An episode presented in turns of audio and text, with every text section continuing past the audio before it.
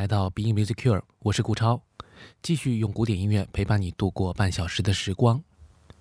今天的节目呢，依然是结合碧云美术馆“爱在身边”一场关于记忆的展览，和大家分享一部作品。同时呢，这期节目也将继续联合上海市残疾人文化体育促进中心，为广大的视障人群提供艺术疗愈和陪伴的功能。之前的节目当中呢，其实我们也说到了很多关于记忆、关于时间的流逝、关于音乐的话题。今天呢，我想聊一个比较美好的话题啊。我们生活当中有很多的色彩，但是。视障人群是看不到的，无法辨别色彩的人，他无法感知到这份快乐。但是，世界上的很多的原理是相通的，音乐也可以表达色彩，而音乐的色彩是它五花八门的配器，是它的轻响缓急之间所展现出来的魅力，同时也是一个和声、一个和弦、一段旋律可以展现出来的。所以，并不能说，如果一个人看不见或者他辨别不出颜色，他就没有办法感知到色彩。其实他在生活当中的方方面面都可以感受到。如果他有触觉，他可以通过触觉感知到不同的材料，它的不同的触感。音乐也是一样，在一段音乐当中，哪怕是一件乐器，比如钢琴，它也可以通过轻响、通过触键、通过每一个音的延长。和中断，来感受到不同的色彩。不同的钢琴家弹，不同的唱片公司去录制，不同的钢琴的乐器品牌都有可能对于色彩产生很大的影响。而这种影响，其实对于我们来说就是一种色彩的感知。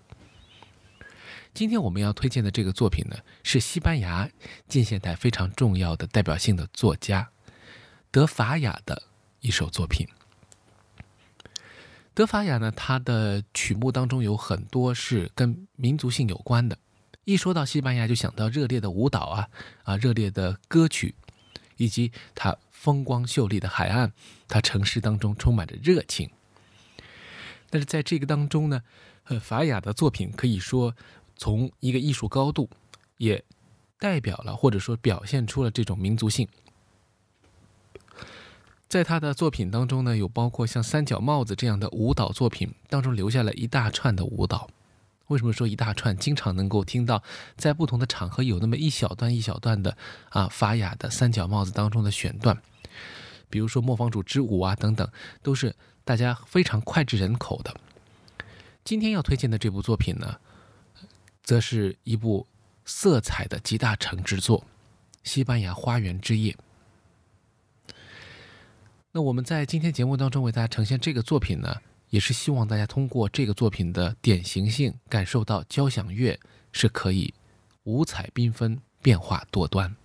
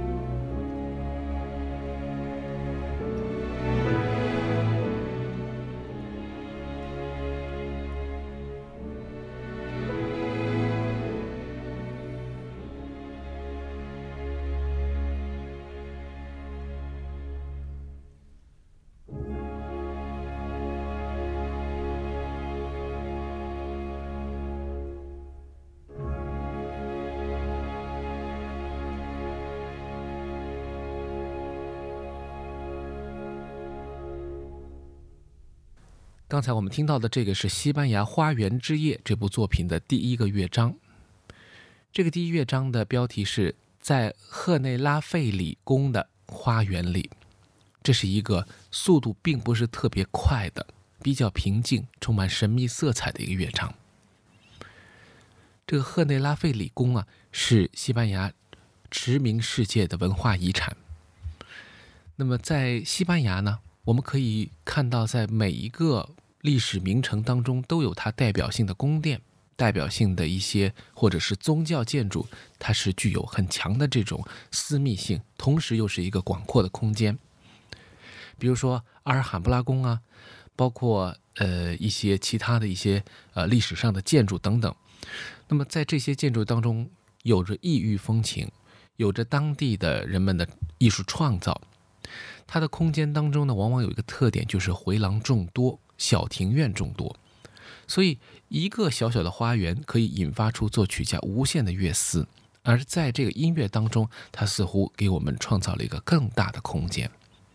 当你带着音乐去看那些宫殿的时候，你会觉得好像实体的空间没有来的那么的宽广，但实际上音乐可以给到你的想象力超越了可以看到的部分，这是它最大的魅力。在西班牙花园之夜当中呢，呃，一共分为三个乐章。我们刚才听到的这个开篇已经说明了它的色彩性。作曲家本人认为呢，这是一些交响的印象，也就是说，用呃音乐来表达他对于实际的景物的一种观感。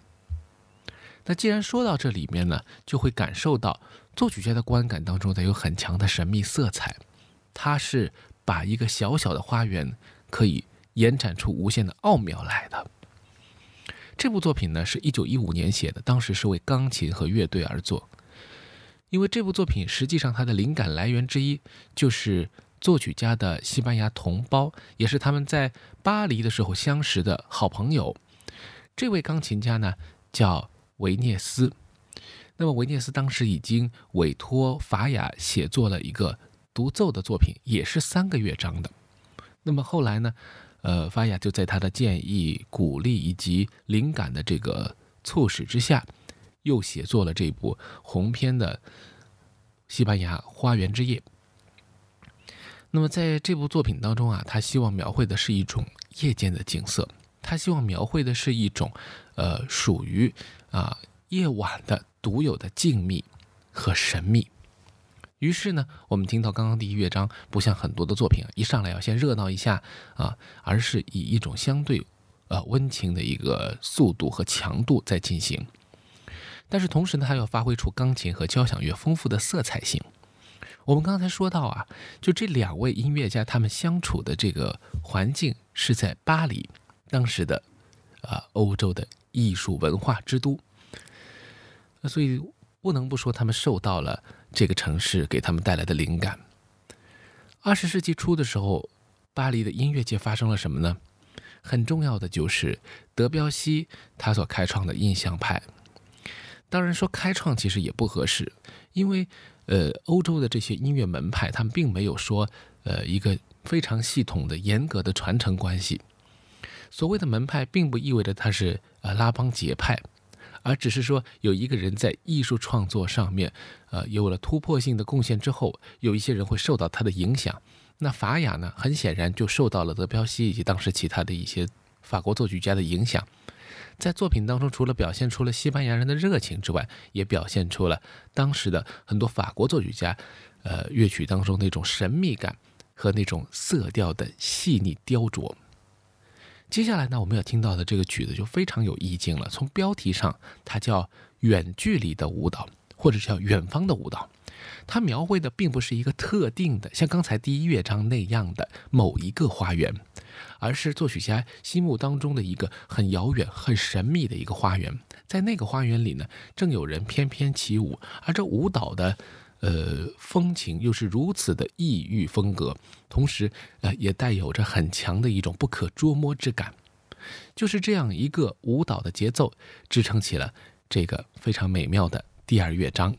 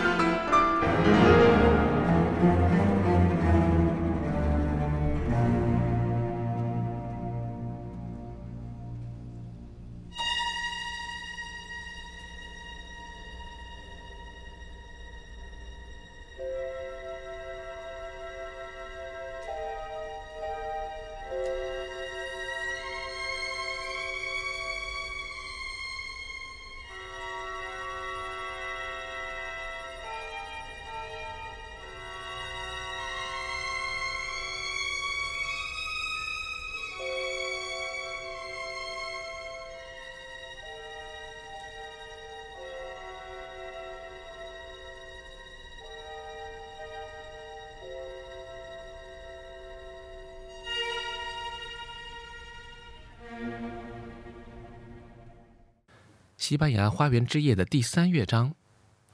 这是一个搬往了更遥远的阿根廷的故事。作曲家当时已经有了很强的国际视野，二十世纪初嘛，西方人的视野很宽广。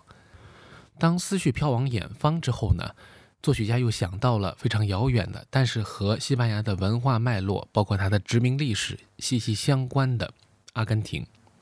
于是第三乐章就成为了一个描写阿根廷的花园的一个呃篇章。那么这个乐章呢，叫做科尔瓦多山脉里的花园。那么科尔瓦多山脉当然是阿根廷很主要的一座一个一座山啊。那么在那里呢，有着更加热烈、直接、奔放的一种情感，作为结束也是很合适的。同时呢，也把人们带到了最远的地方。相信大家都已经感受到了这部作品在色彩上的用心，而钢琴和乐队当中每一件乐器的瞬间的展露，是体现了法雅精妙的配器技术，以及当时时候的一种呃更加诗意化的音乐创作的表达的手法。那可以说啊，进入了二十世纪以后呢，音乐史上的这些作曲家们更多的思考的不是纯粹的旋律的编织。而是更多的运用各种色调的关系，来体现出交响乐的一种呃动感。这种动感是在微妙的变化当中所体现出来的。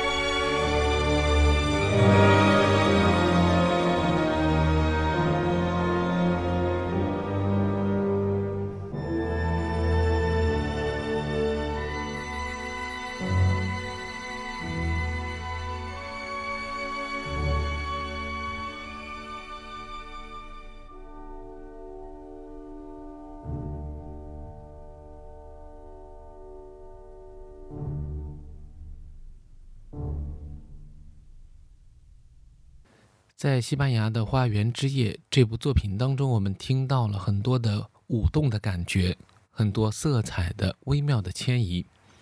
这自然有拉威尔的西班牙狂想曲，或者是德彪西的夜曲之间的这种连接，有受到这些作曲家们的思潮的影响，也从技法上面继承了一些他们所开创出来的呃一些特殊的特征。但不管怎么讲，这两个相邻的国家，法国和西班牙之间也有很深的渊源，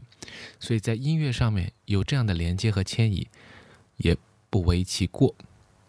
聆听音乐当中有很多的角度可以去感受它的妙处，然而我们今天讲到的这个色彩，希望您能够感受到。今天呢，我们这个节目就到这里，下期节目呢，我们将会聚焦也是同样的跟舞蹈有关的作品。但是它是一个非常的早期的一个音乐，就是巴赫的《恰空》。那在这个作品当中，我们可以听到，呃，淳朴的、典雅的这个舞蹈如何变为一首炫技的、质朴的，同时又凝练、爆发出巨大能量的这样一首无伴奏的小提琴作品。同时呢，也会聊一下它如何的浪漫化，变成了一首充满了感情的近现代的一首。钢琴作品，这就是今天的 Being Music Cure。我们下期节目再见。